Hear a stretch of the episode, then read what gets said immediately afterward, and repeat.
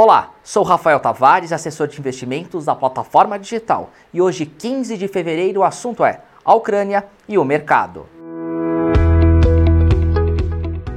Meu negócio, day by day.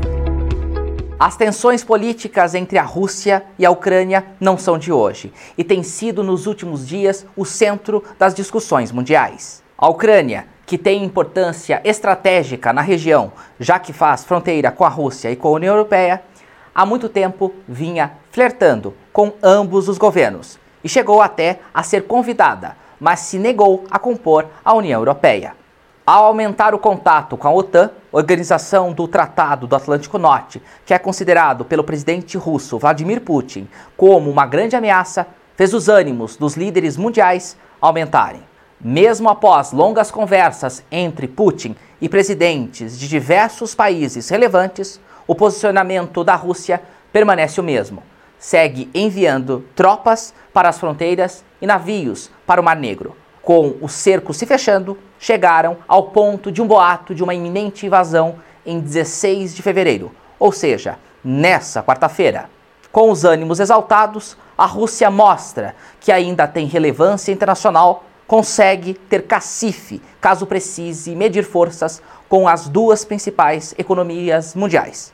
China e Estados Unidos. Nessa necessidade de auto-reafirmar seu poder, a Rússia segue passos e estratégias chinesas, pois perder a Ucrânia será perder comércio e gás natural. A China reconheceu o governo do Talibã e foi estratégica a aumentar seus aliados. No caso da Rússia, que é dona do gás, mas que os ucranianos têm muito poder sobre ele, lembrou que quando Rússia e Ucrânia se desentendem, os gasodutos são fechados e a Europa fica sem gás. E isso tem acontecido com certa frequência, e perder a Ucrânia seria estrategicamente negativo, pois teria menos força frente à União Europeia.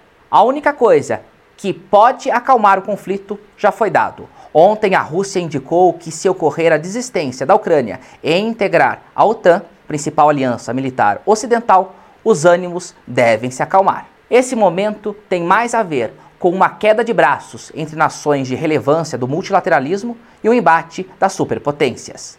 O investidor e o empresário ficam preocupados de qual articulação o Brasil fará. Apoiar a Rússia, podemos criar rusgas com a China, que compra nossos produtos, e com os Estados Unidos, que também é um consumidor estratégico. Talvez ficar em cima do muro seja um passo mais interessante para o bolso. Conte com Daicoval. Dúvidas, sugestões, Deixe nos comentários e acompanhe nossos conteúdos. Meu negócio, day by day.